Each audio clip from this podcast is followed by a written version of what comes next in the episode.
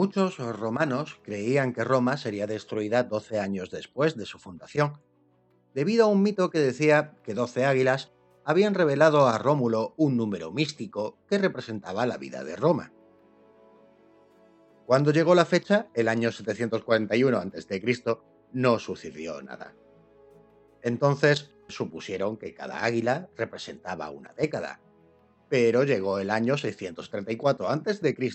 y Roma seguía sin ser destruida, por lo que volvieron a asignarle un nuevo valor a cada águila. Esta vez, el número místico representaba el número de días en un año. Pero llegó el 389 a.C. y nada, que Roma seguía sin ser destruida.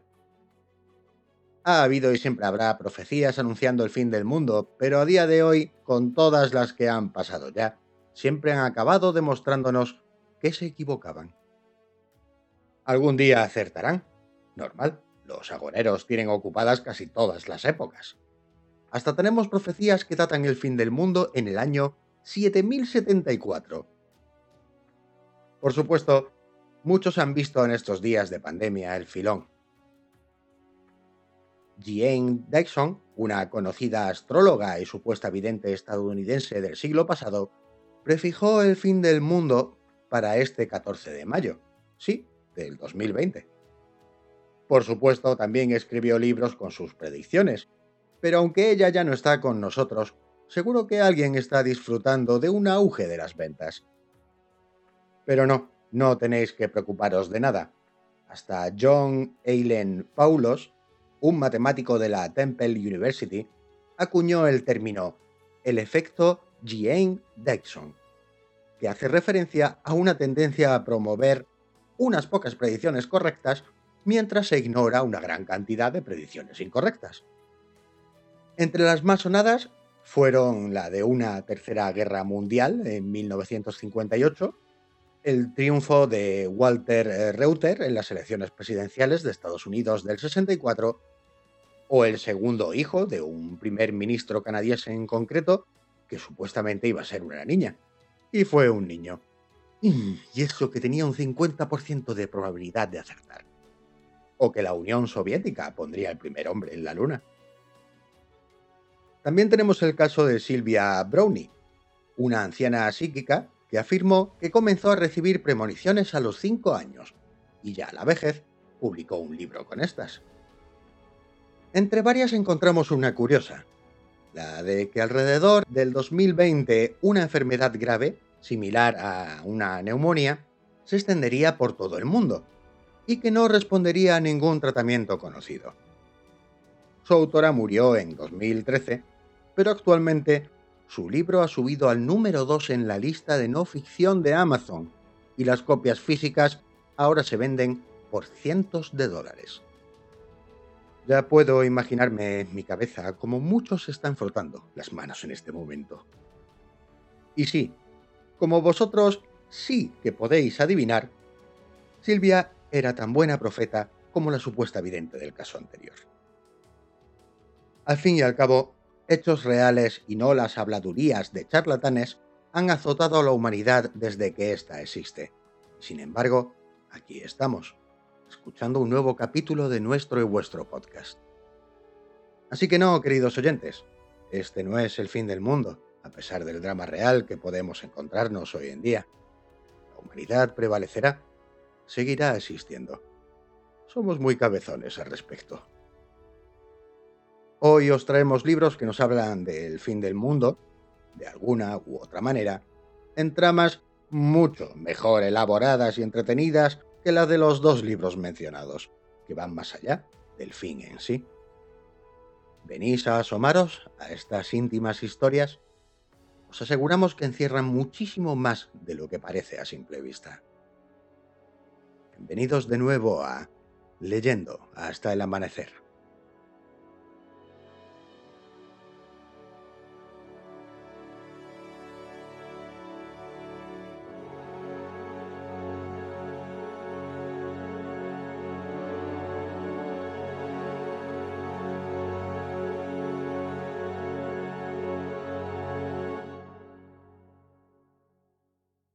Mayoría usa la noche para dormir.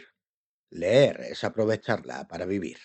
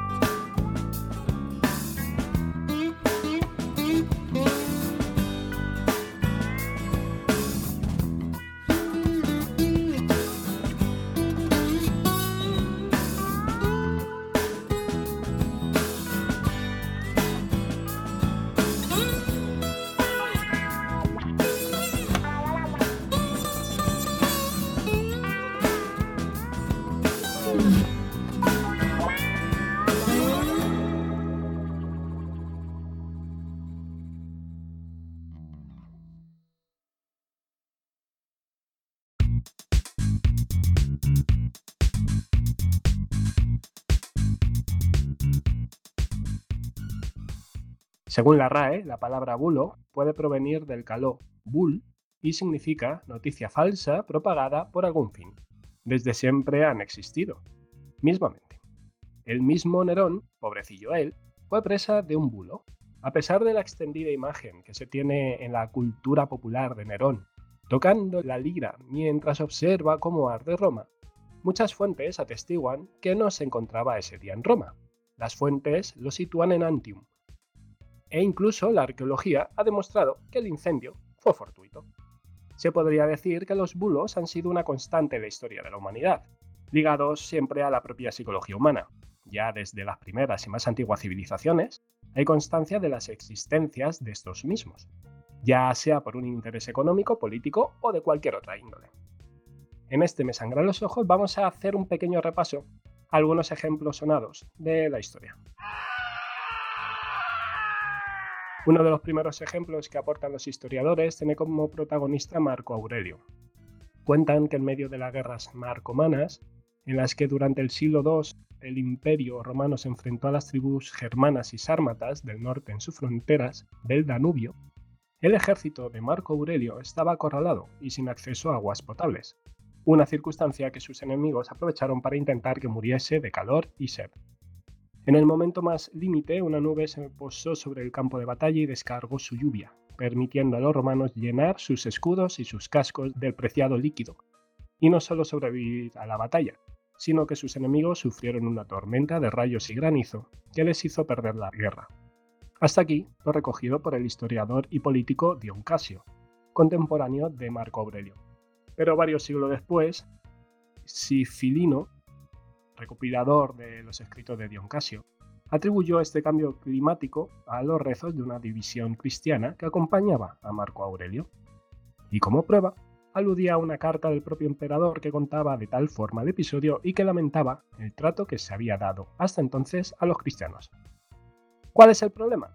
Que la carta sería un falso documento elaborado en el siglo VI, 400 años más tarde. Otro de los episodios es el de los juicios de Salem, acontecidos a finales del siglo XVII en dicha ciudad de Massachusetts. Bridget Bishop era una mujer poco popular, vivía de un modo poco convencional para una sociedad conservadora y por ello era vulnerable a todo tipo de acusaciones absurdas. A esta se le atribuyó haber vendido un cerdo poseído y embrujado a dos niños hasta la muerte. Como resultado, las autoridades de Salem la arrestaron el 18 de abril de 1961 y por mucho que negase ser una bruja, acabó ahorcada en Proctor Leeds. Detrás de ella siguieron más, entre 1692 y 1693. Incluso una niña de 4 años estuvo en la cárcel durante 8 meses. El sistema judicial se convirtió en un mecanismo de vendetta entre vecinos. En 1702 los juicios se declararon ilegales. Algunas, Pocas, instigadoras, admitieron su culpa y los magistrados que habían condenado a la supuesta bruja se escribieron una carta pública pidiendo perdón. pero ya era demasiado tarde para muchas de las víctimas de los falsos rumores. Un ejemplo de bulo que nos atañe más es el concerniente al hundimiento del Maine, que provocó la guerra con Estados Unidos y la pérdida de las colonias españolas de Cuba, Puerto Rico y Filipinas. Este es el primer gran conflicto bélico en el que la prensa y sus bulos, malintencionados, tuvieron que ver con el estallido armado.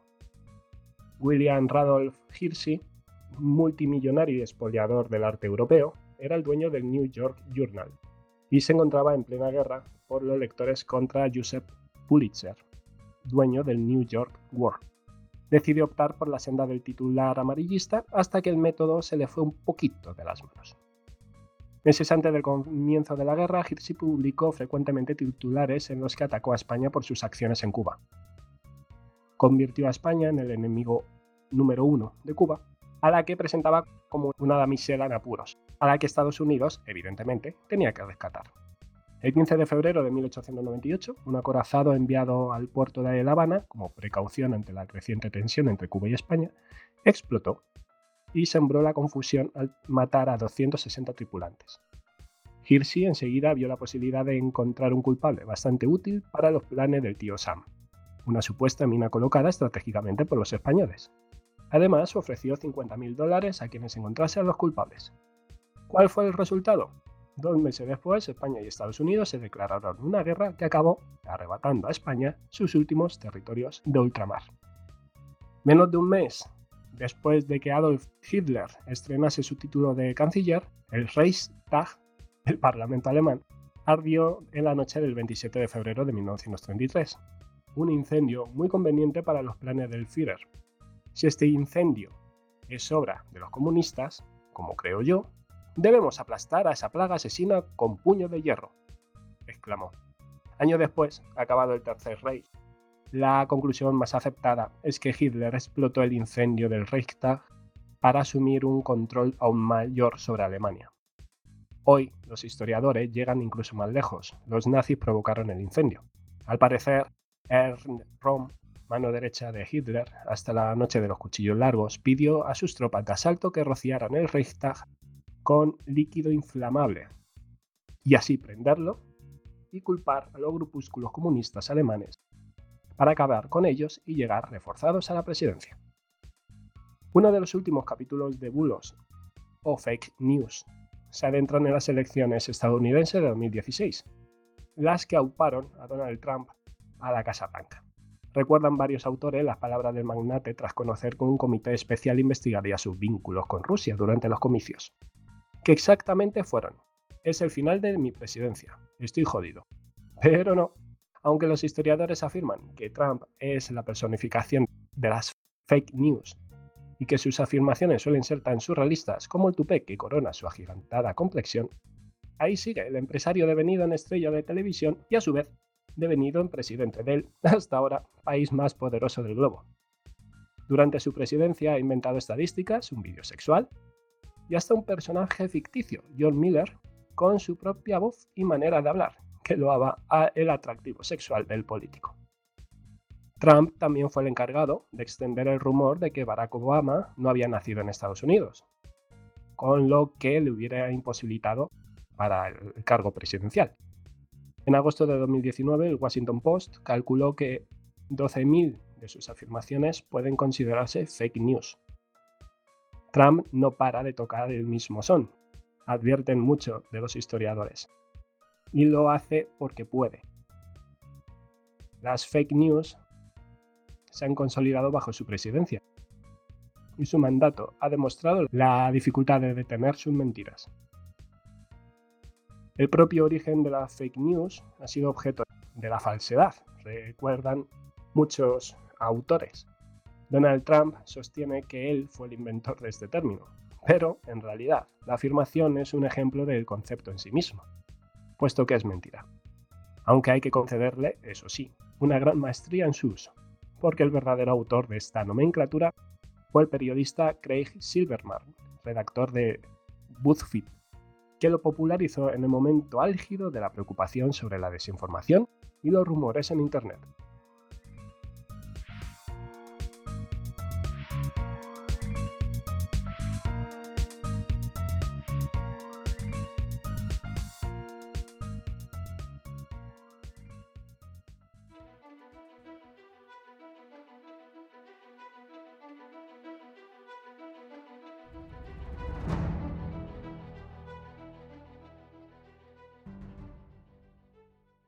Buenas noches, bienvenidos otra vez. Ahora esta tertulia, ¿cómo estamos en tiempos todavía de confinamiento? Buenas noches, Jonathan.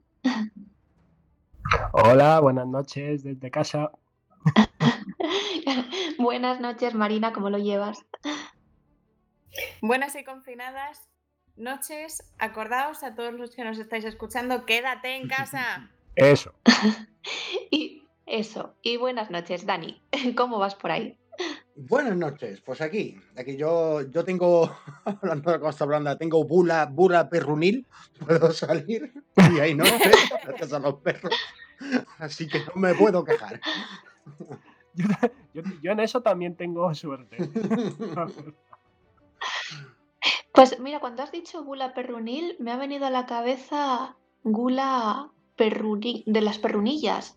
¿Sabes? Esos dulces, mazacotes extremeños. Qué ricas. Qué buenas las perrunillas, Cris. Ahora tengo hambre. Sí, es, es, un dulce contundente. Te comes uno y ya se te pasa el hambre para toda la semana. ya es suficiente. Es suficiente.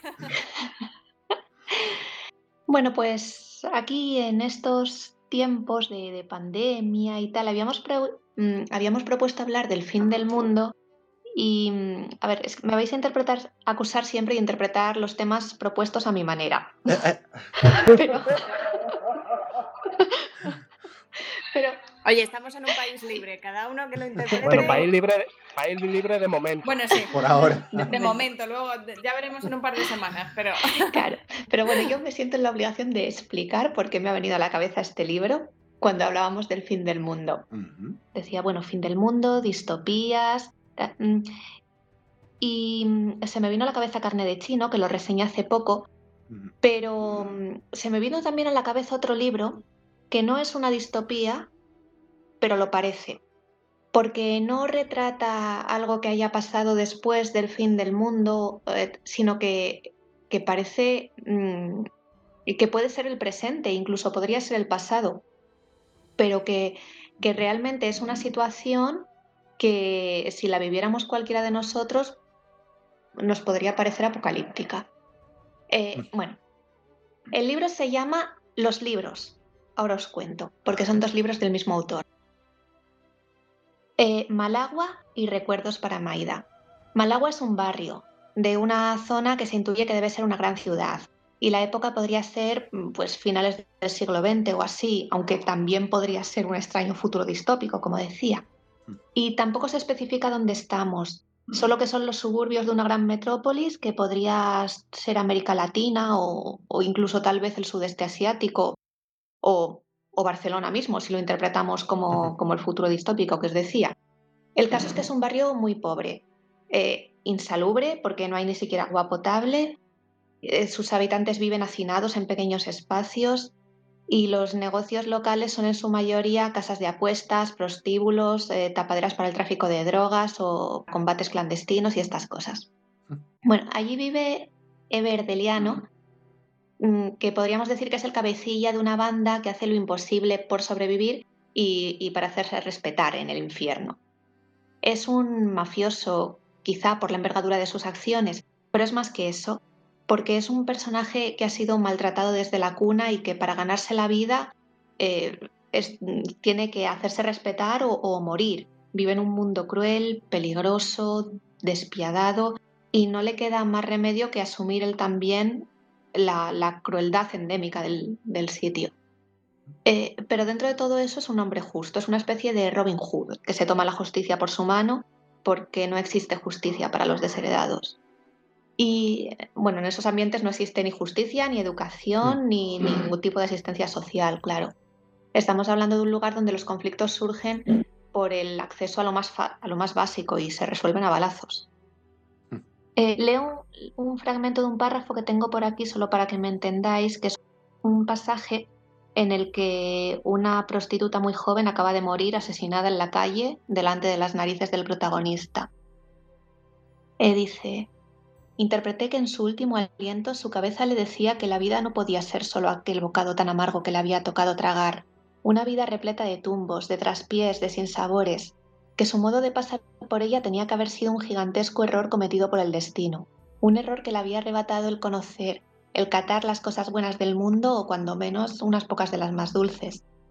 Esa interpretación que realicé nació de que si en lugar de la pobre chica fuese yo el que estuviera allí con el vientre abierto y con la sangre manando imparable, esos serían los pensamientos que estarían acompañando en mi última hora, con la diferencia de que yo sabría que esa privación no provenía de un error, sino de un impío, de una infame condena al que somos sometidos algunos seres humanos sin que sepamos por qué.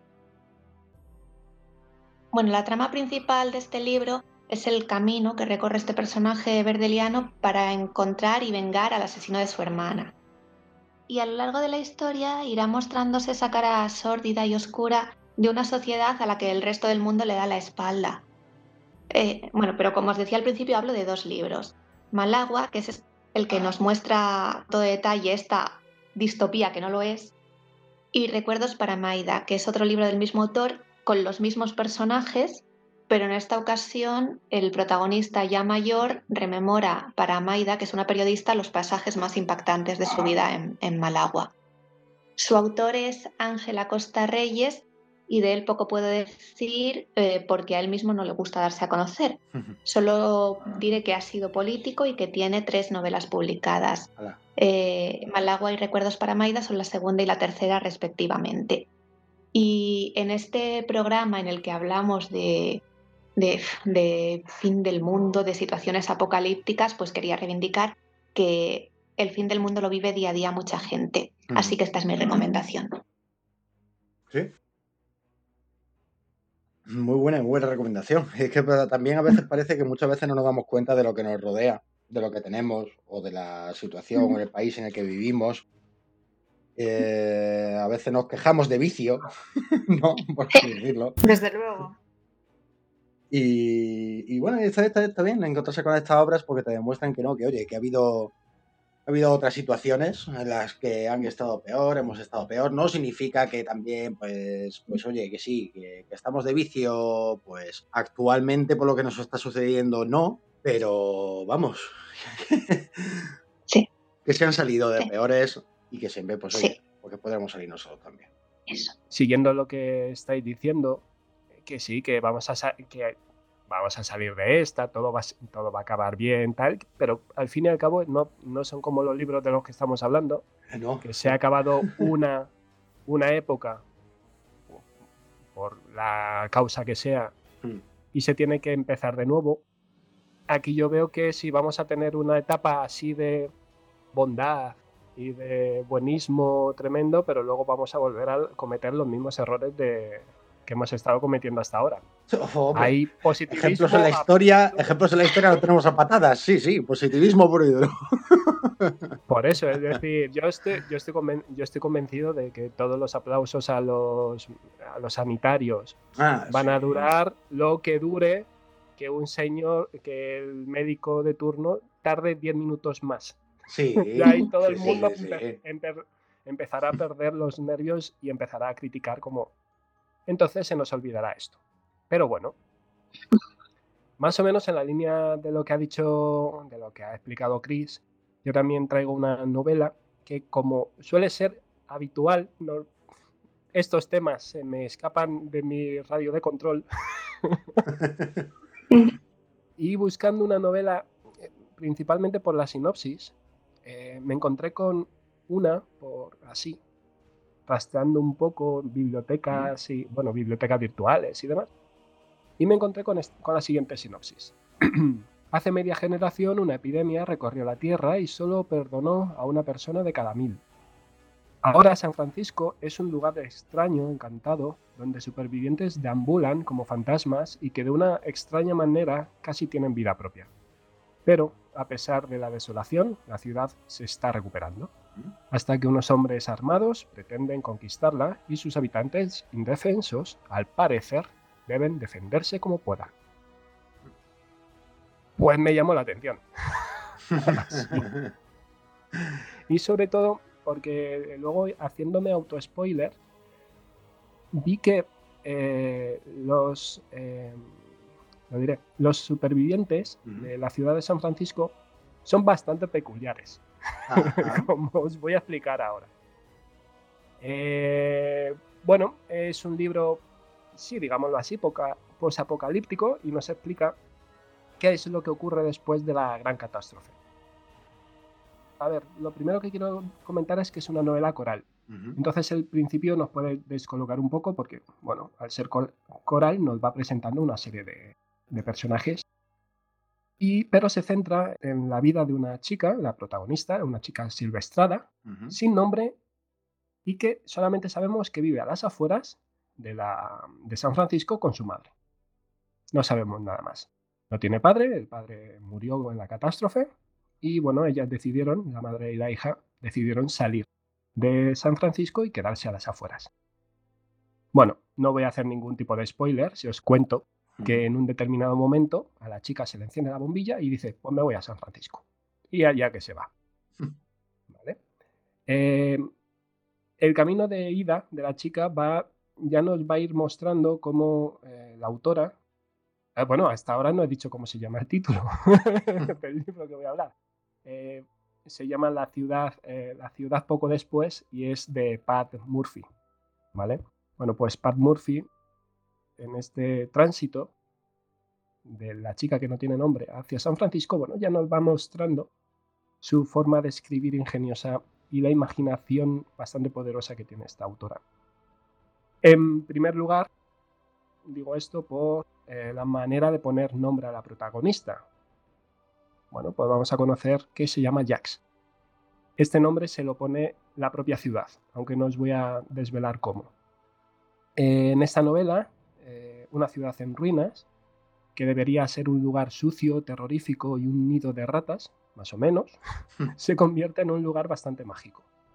Además de, literalmente, con alguna que otra visión eh, extraña que hace realzar más esa visión de la ciudad y esa eh, imaginación de la autora. Eh, la ciudad, como digo, es mágica por quienes la habitan, que son artistas. En la ciudad viven única y exclusivamente artistas, escultores, pintores, músicos, bailarines, y todos van dejando su impronta en la ciudad en forma de obra de arte. Una arpa eólica, pinturas murales sobre los edificios, un laberinto de espejos. Los artistas de esta ciudad tienen ante todo creatividad, pero hay dos personajes, aparte de Jax, que realzan en la historia y que nos van a hacer centrar un poco la cuestión. Uno de ellos es la máquina, tal cual. Es un chico superdotado que se cree que es un robot construido por sus padres. Y digo que cree porque es lo que él opina. Porque en ningún momento del libro se, nadie, nos dice, nadie nos dice lo contrario. Eso es lo que él cree.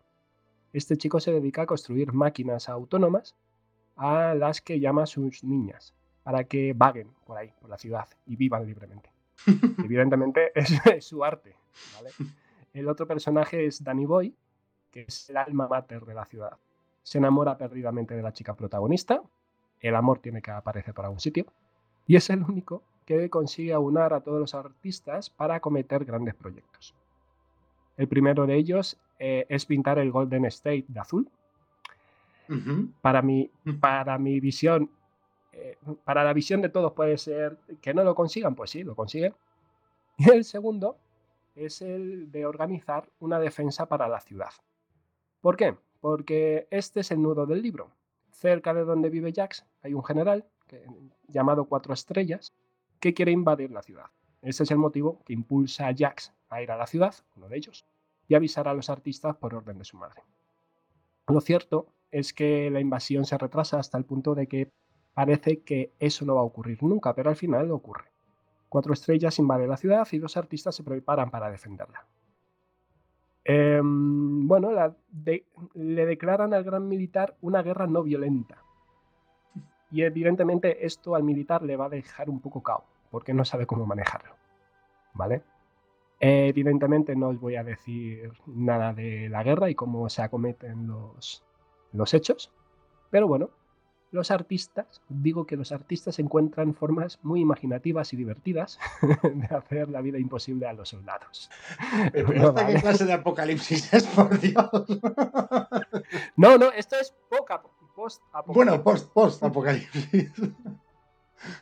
Bueno, oye, pero es, es, es algo totalmente distinto a lo que yo me iba. Oye, Sí, cada, sí, cada sí. uno vive el apocalipsis como Desde luego. Yo, vamos, yo firmo, Ah. ¿eh? Por encontrarme uno así. Aparte de estos, eh, de estos eh, personajes que os he dicho, la máquina, Jax, Danny Boy, se encuentran eh, personajes como Libros, que es un antiguo bibliotecario, o sorpresa, al que le gustaba saber el significado de todo y que seguía viviendo rodeado de sus volúmenes en la biblioteca. Yo ahí me identificaba bastante con él. La señora Mixdale, que publicaba un periódico y le gustaba llenar botellas con mensajes y tirarlas al mar. Esto era lo. A mí esto es lo que me dejó total, porque una de las primeras frases es eso. Una señora escribiendo una notita ti- y metiendo la, la botella. Deja un poco tal. Y Gambito, que hacía esculturas, algunas incluso lanzaban notas con el viento. Como veis, eh, eh, son personajes peculiares y que No. nos y que nos afron y que bueno afronta la- el, el po- posapocalipsis de una manera totalmente distinta, es decir, manteniendo no, un- no una ciudad de San Francisco en ruinas, todo desastroso, sino que bueno puede ser que la solución a- para reconstruir la sociedad sea la utilización de la cultura, del arte y de todo lo que de la imaginación, en definitiva. Así que esa es mi propuesta para hoy. Eh, la ciudad poco después de Pat Murphy.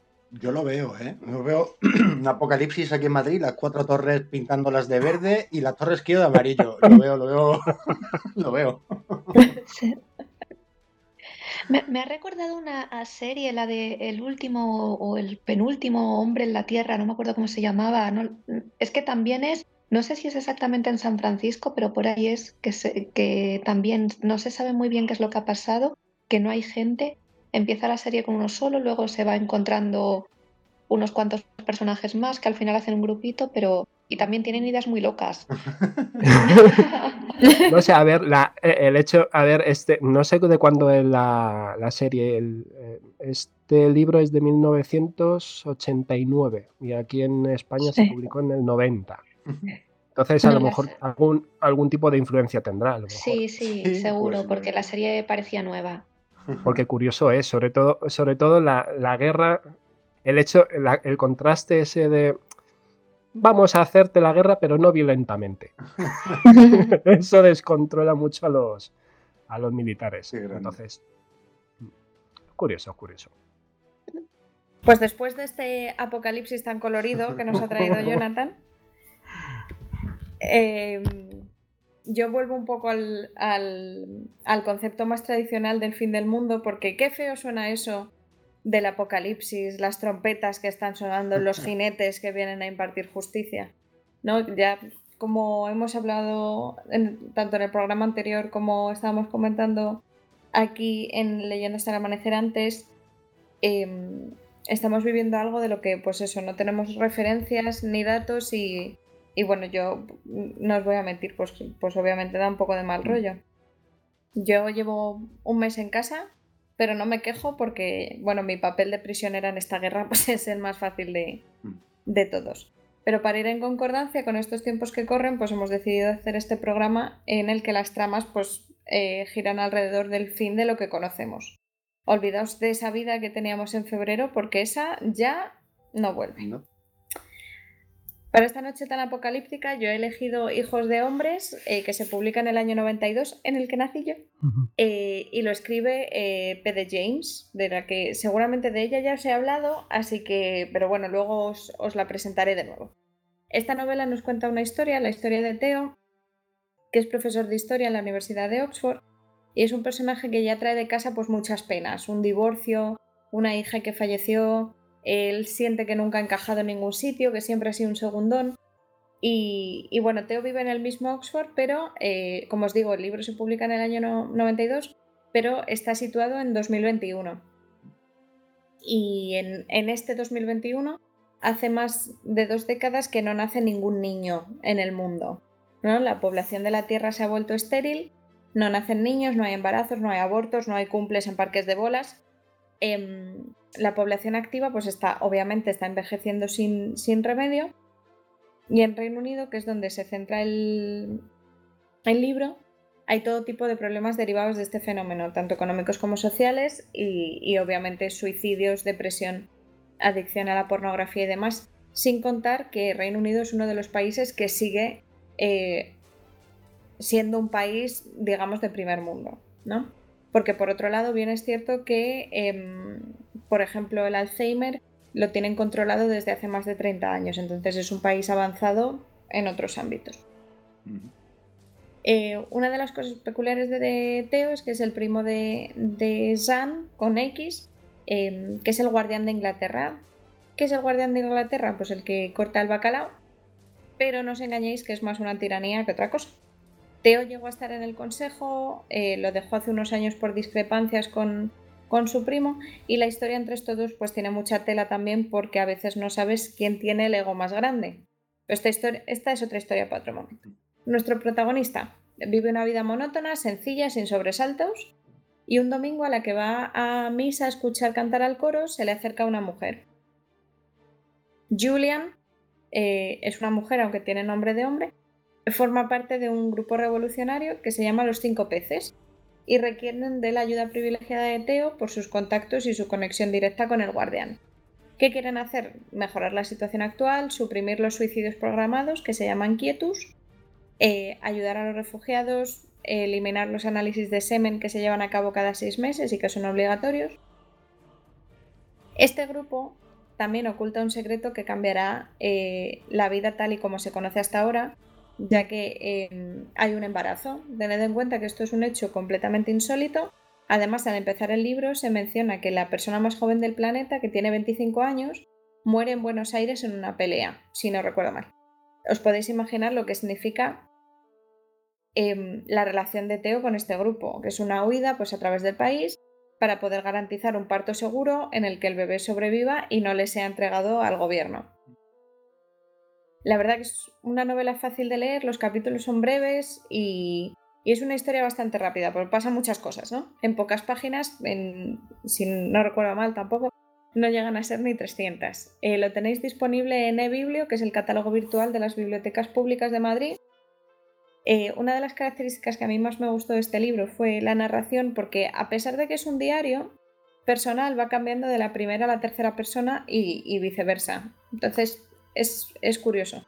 Y, además, si queréis una visita detallada por la maravillosa ciudad de Oxford, sus museos, sus patios y, prácticamente todo lo relacionado con la universidad, en este libro también lo vais a encontrar.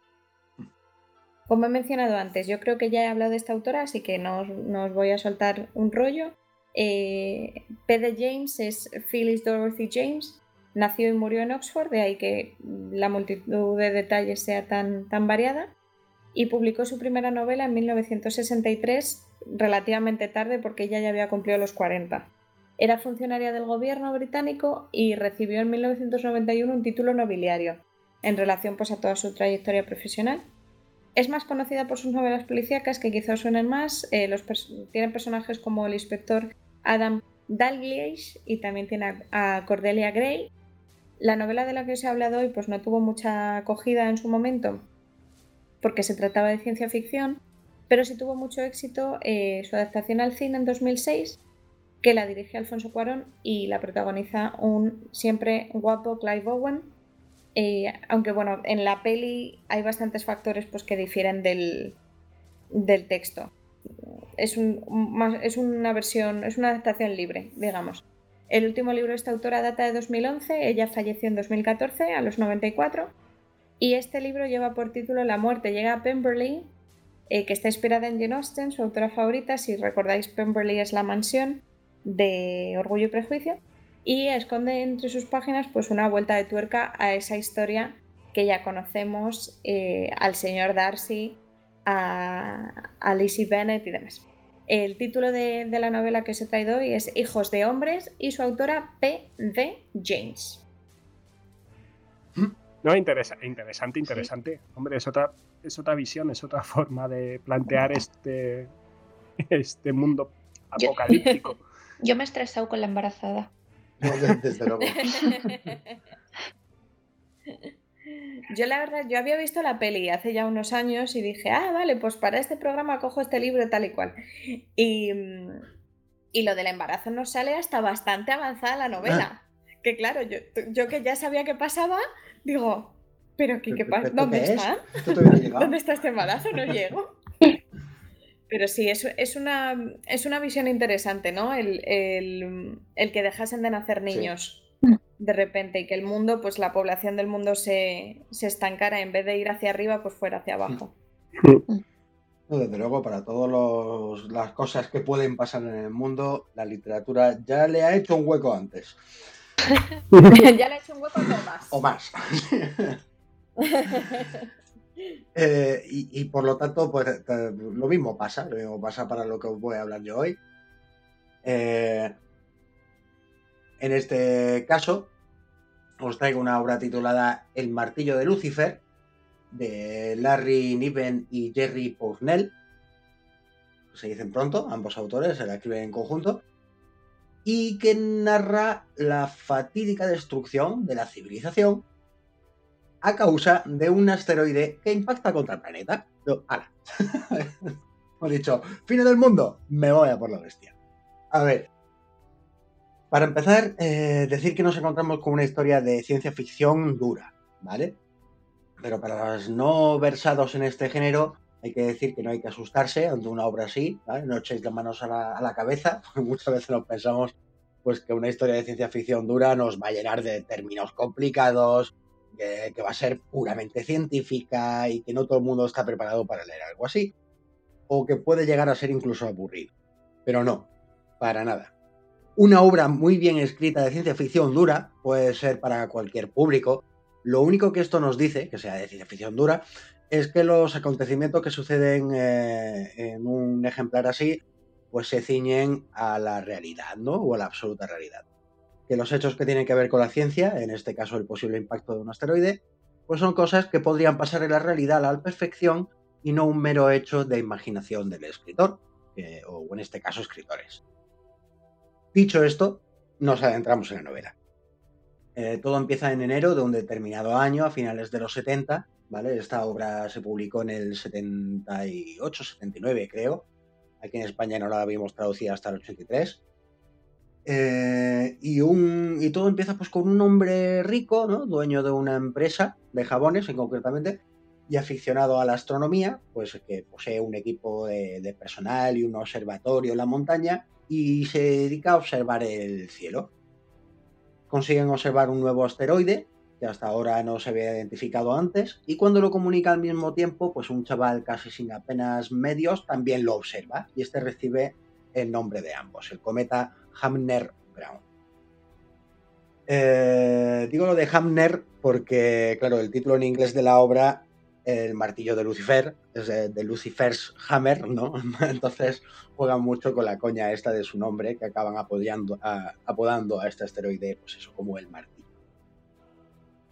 Eh, a partir de aquí, pues se nos cuenta la historia conforme van pasando los meses, desde el seguimiento de una serie de documentales sobre el asteroide, eh, con expertos y demás que confirman que, pues, oye, que la, trayectoria de este pasa muy cerca de la Tierra en su vuelta desde el Sol, hasta el surgimiento de sectas que afirman que este se va a estrellar contra nosotros y que debemos de rezar para pararlo. Predicadores que van haciendo el agosto en sus televisiones y actos. Eh, también incluso se lleva a cabo una misión conjunta entre la URSS, eh, claro, la URSS no deja de ser la URSS hasta los 90, así que claro. Eh, y Estados Unidos para enviar una, misión tripulada al espacio, ¿no? Para el estudio de este cometa, para cuando se aproxima a la Tierra. Y bueno, pues estas son las principales tramas a destacar que no vamos a encontrar a muy grandes rasgos. A esto además se le añade muchas otras con historias de determinados personajes, eh, desde gente que se preocupan por otras personas hasta indeseables, por decirlo de alguna manera suave, sin entrar en spoiler, que van a aprovechar el caos que poco a poco se va a ir tejiendo, hasta el fatídico martes en el que Cometa acaba impactando en su grosso en el Atlántico y otros pequeños fragmentos destruyen naciones enteras hasta las consecuencias inmediatas de lo que esto conlleva, desde el sálvese quien pueda y como pueda, hasta naciones que aprovechan y se atacan mutuamente en previsión de lo que puede llegar a pasar después. Pero aquí no acaba todo. Todo esto que os acabo de contar solo sucede hasta la mitad del libro aproximadamente, y lo que después se nos va a contar es el mundo que queda, con la civilización destruida tal y como la conocemos, pero no con el fin de la humanidad. Eh, también se nos cuenta, pues eso, todo lo que nos sustentaba se, va desmoronando, llevándonos a tiempos antiguos, ¿no? En los que hay que tomar decisiones difíciles, en la que los exaltados religiosos, alborotadores y desertores, convertidos algunos en caníbales incluso, pues intentan acabar con las pocas comunidades e intentan formarse en algo remotamente parecido, que intentan formarse en algo remotamente parecido a lo que tenían. Y aquí además de en el apartado científico de la novela, como no, es en donde esta sobresale. Eh, la descripción cruda de cómo en una situación límite, pues los dilemas morales surgen, eh, de cómo se resuelven de manera muy creíble, del egoísmo en general, de la raza humana. También se nos plantean en numerosas ocasiones la conciencia eh, pues, de, todo lo que tenemos, de lo que nos rodea, la conciencia que no llegamos a tener, ¿no? de, lo que tenemos ahora, de las comodidades que actualmente poseemos y no llegamos a valorar realmente. Eh, detalles del detalle más simple, como si queremos tener luz solo tenemos que darle la llave y esta surge, o si queremos agua corriente, agua corriente le damos al grifo y esta sale, ¿no? A otras muchísimas cosas más que, por ejemplo, ya en esta situación actual en la que estamos todos, como veníamos también diciendo antes de la grabación, como Internet, que se dice pronto. Que estas cosas, pues hoy han tenido un trabajo, están inventadas, están ahí, pertenecen a la civilización actual y podemos disfrutarlas. Hubiéramos tenido una, un confinamiento muy diferente si, por ejemplo, no hubiéramos tenido Internet. Eh, y pues eh, se nos recuerda cada dos por tres dentro de la novela estas ventajas, ¿no? Que, no llegamos a pararnos a pensar detenidamente en ellas. Eh, pero aún así, y tal vez este sea el mensaje, eh, después de, toda la destrucción de la que se narra en esta novela, pues eh, no todo se acaba. La civilización resurge de sus cenizas, muy poco a poco, pero al final, al fin y al cabo, la humanidad prevalece. Son años duros, ya nada será lo mismo, pero poco a poco lo que va quedando de la especie se va uniendo para conseguir la supervivencia, para seguir adelante, hasta con determinadas uniones que eran impensables en la época en la que el libro está escrito y además fue publicado. O más de uno se llevaría las manos a la cabeza. De los autores hay que decir que son dos portentos de la ciencia ficción. Por un lado tenemos a Larry Niven, eh, que además de escritor es psicólogo y matemático, que cuenta con varios premios Hugo y Nebula, es el escritor de ciencia ficción dura favorito de Arthur C. Clarke, se dice pronto. Ha escrito numerosas obras bastante reconocidas como Mundo Anillo, eh, escrito diversos guiones para televisión de ciencia ficción y fuera del ámbito literario siempre ha mostrado gran interés por, los, por varios encuentros científicos y apoya la conquista del espacio como uno de los mayores logros de la humanidad que deben de llevarse a cabo. Con respecto a esto, y que sin duda también tiene que ver con la novela de la que os he hablado, se le atribuye la frase de, atención, los dinosaurios se extinguieron porque no tenían programa espacial. Y si nosotros también nos extinguimos por no tener programa espacial, nos lo tenemos bien ganado. Hombre, eh, cierta, cierta, cierta razón lleva. Sí, sí, cierto, cierto. tenemos que aprender de los dinosaurios. Eso es lo que hacen los gobiernos. Tal cual. vamos mal, ¿eh? Si no lo hacemos mejor que los dinosaurios, vamos mal. Oh, y bueno, y por otro lado tenemos a Jerry Pornell, que además de ser escritor de ciencia ficción, es ensayista y periodista. Obtuvo varios diplomas en psicología, estadística, ingeniería y ciencias políticas. Y además eh, trabajó en el sector espacial durante década y media. Ambos escritores tienen, eh, tienen sus escritos en solitario, ¿no?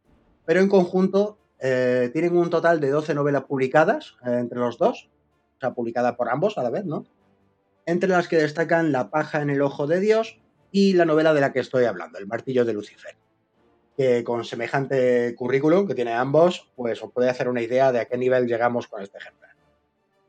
Es curioso, es curioso porque leyendo reseñas que estaban escritas de antes del coronavirus, ¿no? Que, toman distancia desde los años 80 cuando fue publicado, pero ha sido antes de esta crisis a la que nos enfrentamos actualmente, cómo criticaban de la novela el, histerismo que, de la gente que, llega a surgir los meses, incluso el mes previo al impacto del asteroide, tanto como el comportamiento de los seres humanos de, del, después, ¿no? Del día de después.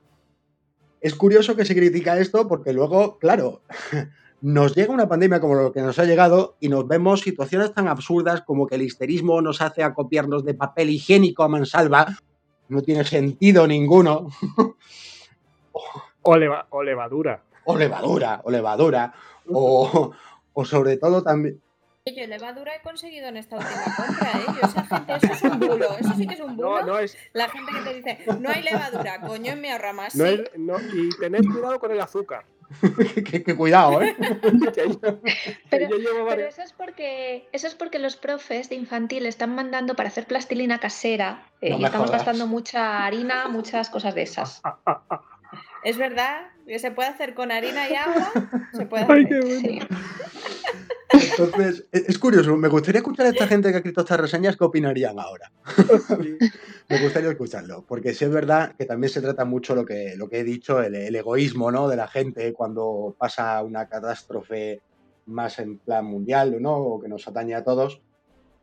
Cuando ves, coño, que, que es que lo hemos visto al principio de esta pandemia, como los primeros, los primeros días las estanterías de los supermercados estaban totalmente vacías.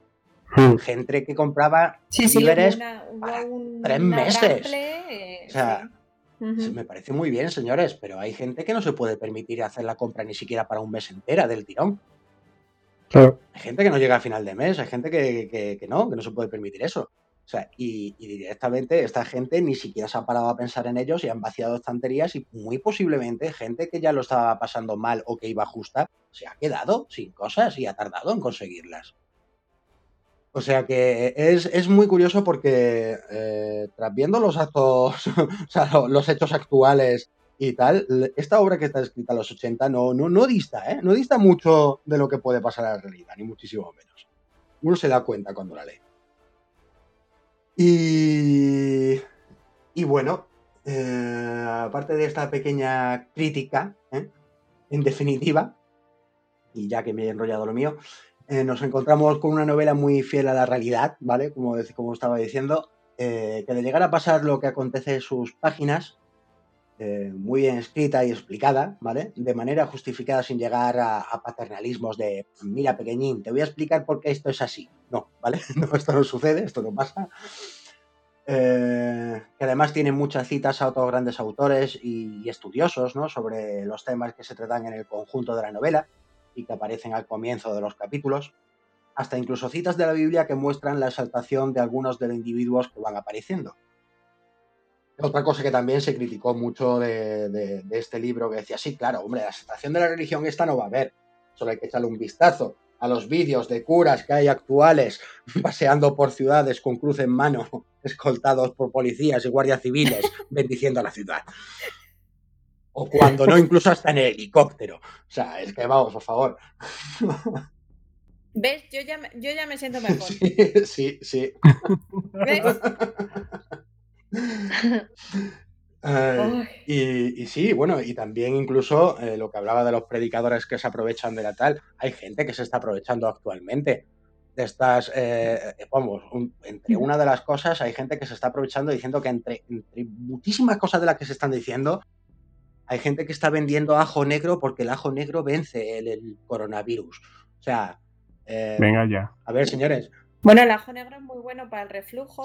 y está muy rico en las ensaladas, pero de ahí al coronavirus, no, me jodáis. ¡Ostras! Sí, bueno, los de, los de los enfermos de cáncer me imagino que son expertos en este tipo de. Sí, sí, sí, sí, exactamente. exactamente. También, también. Esa es otra, esa es otra. Qué pena. Eh, ya, hablaremos algún día también sobre esto, algo entendido. Sí. Y es que sí hay gente que también se está aprovechando de esto con muchas mierdas y muchas creencias. Eh, y, sí, sí, lo he dicho. Está, es una novela que a pesar de haberse, escrito hace ya pues muchos, varias décadas, es, es muy actual. Eh, Pero bueno, aparte, eh, detalle que decir, eso sí, que es una novela coral y que, atención, tiene casi 50 personajes, que se dice pronto. Joder. Joder. que hacia el final van confluyendo, ¿vale? Eh, y que se centra en el drama de antes y después del impacto, más que en el impacto en sí del asteroide, ¿no? Y que nos va a hacer pensar en nuestros días, sin, sin duda alguna. Eh, y eso sí, para quien le suene esto un poco, porque puede que os suene, hubo una película a finales de los 90 que se llamaba Deep Impact, eh, o Deep Impact, ¿no? Para decirlo más correctamente, en la que se estrellaba un asteroide con la Tierra. Bien, pues esa novela en un principio se supone que estaba basada en El martillo de Dios, que no de Lucifer, que era una novela de Arthur C. Clarke, también sobre el impacto de un asteroide, pero que sin embargo eh, coge muchísimos elementos, muchos, muchos, muchos elementos de esta obra, del martillo de Lucifer, así que posiblemente os suene un poco más. Eh, y bueno, pero al fin y al cabo, a pesar de todo, de toda la destrucción y de todo lo demás y de todo el drama de esta novela, que es importante y bastante, eh, trae un mensaje, un mensaje final, ¿no? Y es que, que pase lo que pase, al final prevaleceremos, ¿no? Al final conseguiremos salir de esta de una manera o de otra. Así que para quien lo esté pasando peor, nosotros dentro de lo que cabe estamos bien, vamos, vamos hacia adelante. Pero para quien lo esté pasando peor, eh, no rindáis, no, cagáis en la no caigáis en la desesperación, porque tarde o temprano saldremos de esta y lo conseguiremos. El mundo posiblemente no sea el mismo, posiblemente tengamos que cambiar algunos comportamientos eh, y, y nos espera todavía las consecuencias de esto, que todavía no las, no las sabemos o no podemos incluso adivinarlas, pero que al final saldremos. Al final prevaleceremos. No es la primera crisis mundial que ha habido, eh, tanto hablando de económicamente como de, de, incluso de salud. Y que bueno, que continuaremos con todo, que saldremos de esta. Así que ánimo a todo el mundo desde aquí. Y volvemos a dar gracias por la fibra óptica. Tal cual. Sí. Sí. Bueno, pues como veis, tenéis modos de afrontar el nuevo mundo tras esta epidemia. Os hemos dado bastantes opciones, así que ya sabéis, tenéis que elegir la, la buena. ¿Vale? Y vamos a continuar hacia el final de este programa, que no hacia el final del mundo, ¿eh? Venga, continuamos.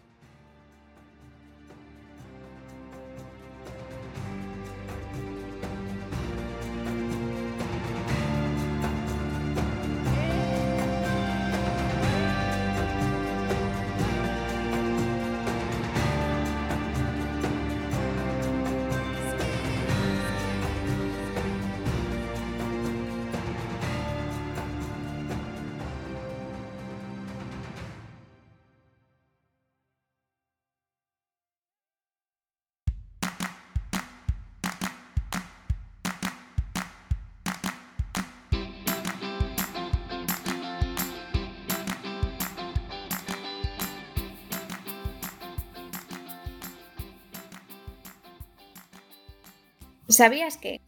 Dicen aquellos y aquellas que saben que el primer texto de ficción que gira en torno a una pandemia, que matará a la mayoría de la población, va firmado por Mary Shelley, allá por 1826. Su título es El último hombre y el argumento se sitúa a finales de este siglo. No nos olvidemos de los apocalipsis judíos. El Apocalipsis de Daniel, apócrifo del Nuevo Testamento que data del siglo VIII, recoge una serie de visiones y profecías sobre el fin de los tiempos tal y como los conocemos. La saga de libros Left Behind, básicamente la lucha de la Iglesia contra el Anticristo, compuesta por 12 volúmenes y publicada entre 1995 y 2007, ha vendido más de 40 millones de ejemplares hasta la fecha. También se adaptó a tres películas y varios videojuegos. El escritor portugués José Saramago ganador del Premio Nobel de Literatura en 1998, también escribe sobre una pandemia en Ensayo sobre la ceguera, de 1995, donde la humanidad se enfrenta a la ceguera blanca o ceguera total de todos los habitantes. Como ya sabemos, H.G. Wells era un visionario. En su obra Esquema de los tiempos futuros, publicada en 1933, describe los bombardeos aéreos que asolarán ciudades enteras y cómo se desarrollarán bombas atómicas y armas de gran calibre. Tiene otras predicciones que no son tan acertadas, pero oye, no iba mal encaminado.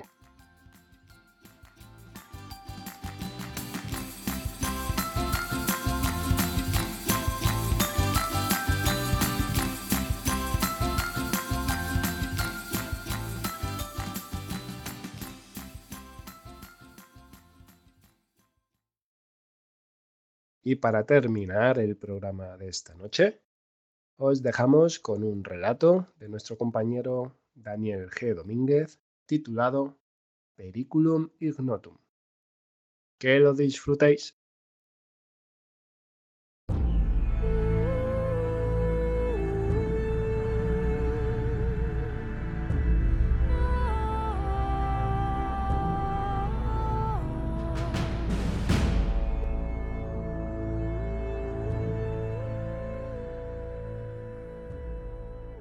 Duncan recordaba a la perfección los números, aunque estos no fuesen ni de lejos exactos. Todo dependía de las fuentes que se consultasen, como casi todo en este mundo.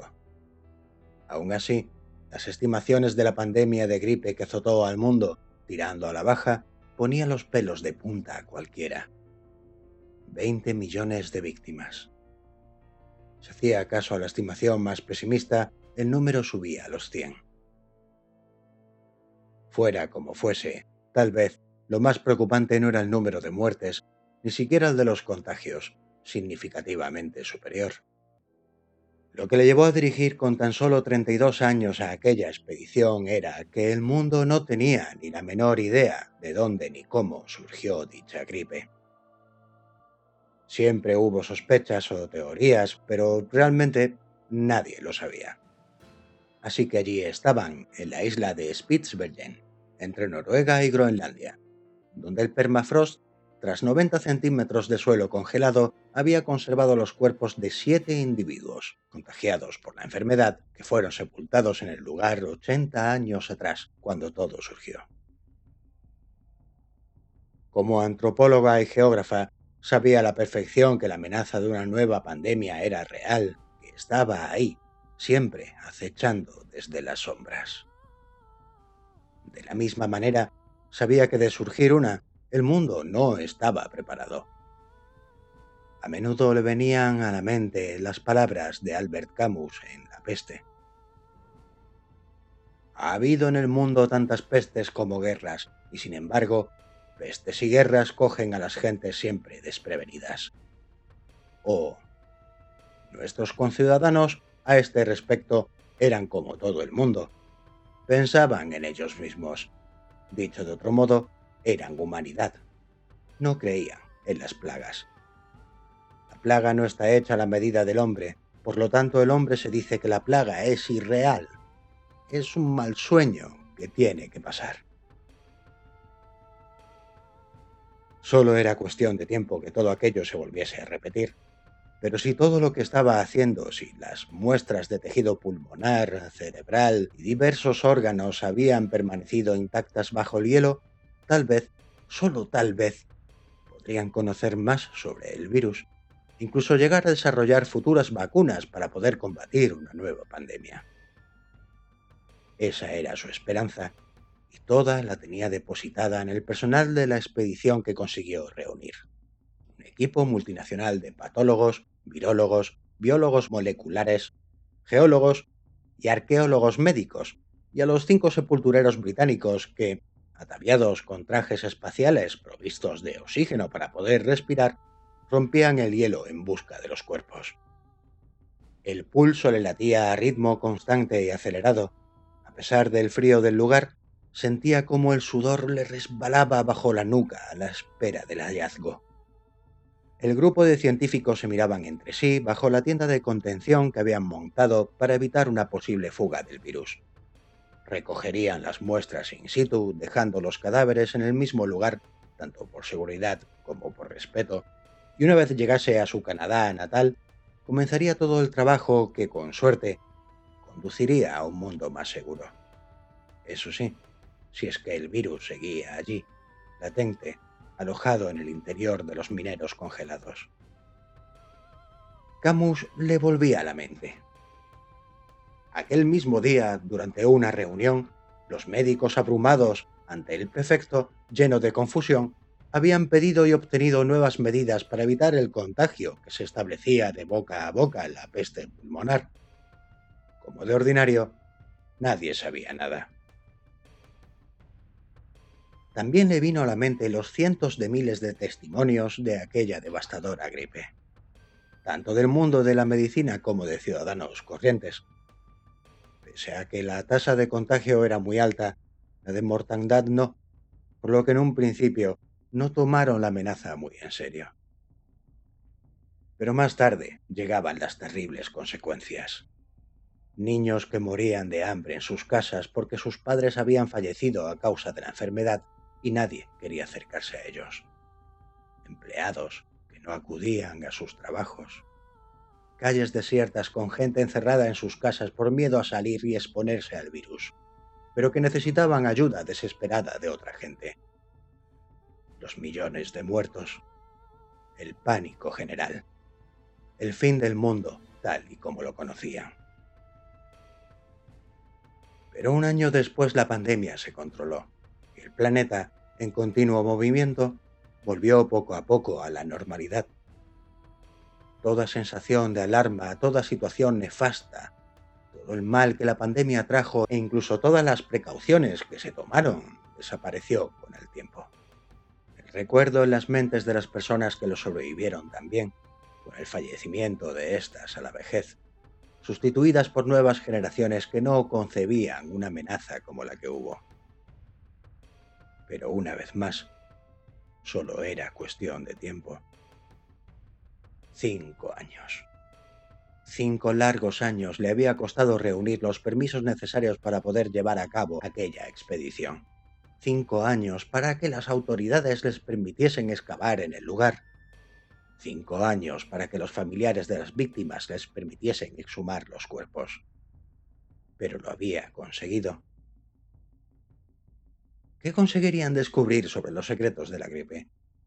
¿Qué encerraba el hielo los cuerpos incorruptos? ¿Podría, gracias a la ciencia actual, arrojar un poco de luz sobre el asunto? ¿Conseguiría construir una defensa más efectiva contra una futura pandemia, gracias a los resultados de los análisis de las muestras?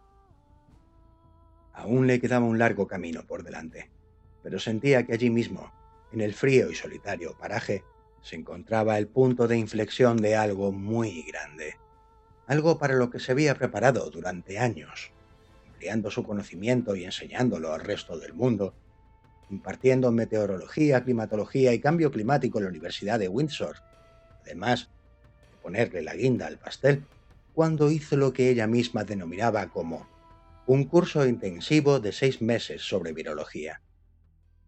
Tenía puesta toda su esperanza en aquel lugar recóndito del Ártico. Los tenemos, llegó a sus oídos, con la voz apagada desde el traje de contención de uno de los sepultureros. El equipo se asomó a la fosa, pero un rápido vistazo a las caras de los geólogos, a la preocupación que asomaba en sus rostros, hizo temer lo peor a Duncan. En los próximos días confirmaron la mala noticia. Los cuerpos estaban allí, pero por encima del permafrost. Las muestras no eran viables. La decepción invadió por completo a la expedición. Corría el mes de agosto de 1998, pero aquel revés no hizo amedrentar la mente luchadora de Kirsty Duncan. En 2003 escribió un libro con los procedimientos que siguió y lo que sucedió en aquella expedición, y comenzó a dar charlas sobre pandemias, que le llevaron a dirigir y enseñar en la Universidad de Toronto Rodman School of Management, Responsabilidad Corporativa Social. Cinco años más tarde, publicó su segundo libro, Entorno y Salud, protegiendo nuestro futuro común. A día de hoy, Enseña como profesora adjunta Geografía Médica y Procesos Ambientales Globales en dos universidades y trabajó en el panel intergubernamental sobre cambio climático, organización que ganó el Premio Nobel de la Paz en 2007 junto con Al Gore. En 2018, la Universidad de Edimburgo le otorgó un título honorífico. Pero ahí no queda la lucha de esta mujer por crear un entorno más seguro para los que le rodean. Se presentó en las elecciones generales de Canadá de 2008 en las que fue electa y reelegida en el 2011, 2015 y 2019. Ha sido ministra de Ciencia y ha conseguido renovar los laboratorios federales de ciencia de Canadá debido al conocimiento del papel fundamental de los investigadores en la comunidad científica. También ha sido ministra de Deportes y Personas con Discapacidad, asumiendo como principal tarea la de acabar con el abuso y acoso en esta disciplina. Una serie de iniciativas como la de una unidad de investigación y línea confidencial para que los deportistas puedan reportar los abusos, o la creación de un código de conducta con sanciones para los infractores y búsquedas de entrenadores u oficiales que se muevan de una provincia a otra después de ser denunciados por abuso. Todo este trabajo se continúa haciendo hoy en día. Actualmente, en 2019, tras ser reelegida, Kirsty Duncan ha sido nombrada subdirectora del gobierno en la Cámara de los Comunes. Mucho tiempo ha pasado desde aquella decepcionante expedición pero su lucha por el conocimiento nunca ha cesado. Siempre tuvo algo en mente. La ignorancia es peligrosa el peligro siempre está presente. A día de hoy, en 2020, sabemos que solo era cuestión de tiempo. Ya lo dijo Albert Camus en La peste. El mal que existe en el mundo proviene casi siempre de la ignorancia. La buena voluntad sin clarividencia puede ocasionar tantos desastres como la maldad.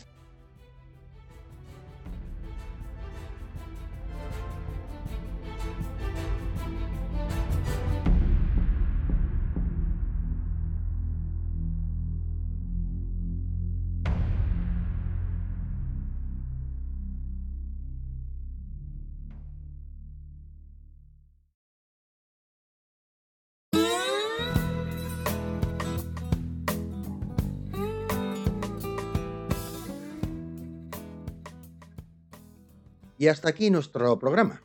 ¿Os ha gustado? ¿Tenéis alguna predilección por algún fin del mundo en concreto?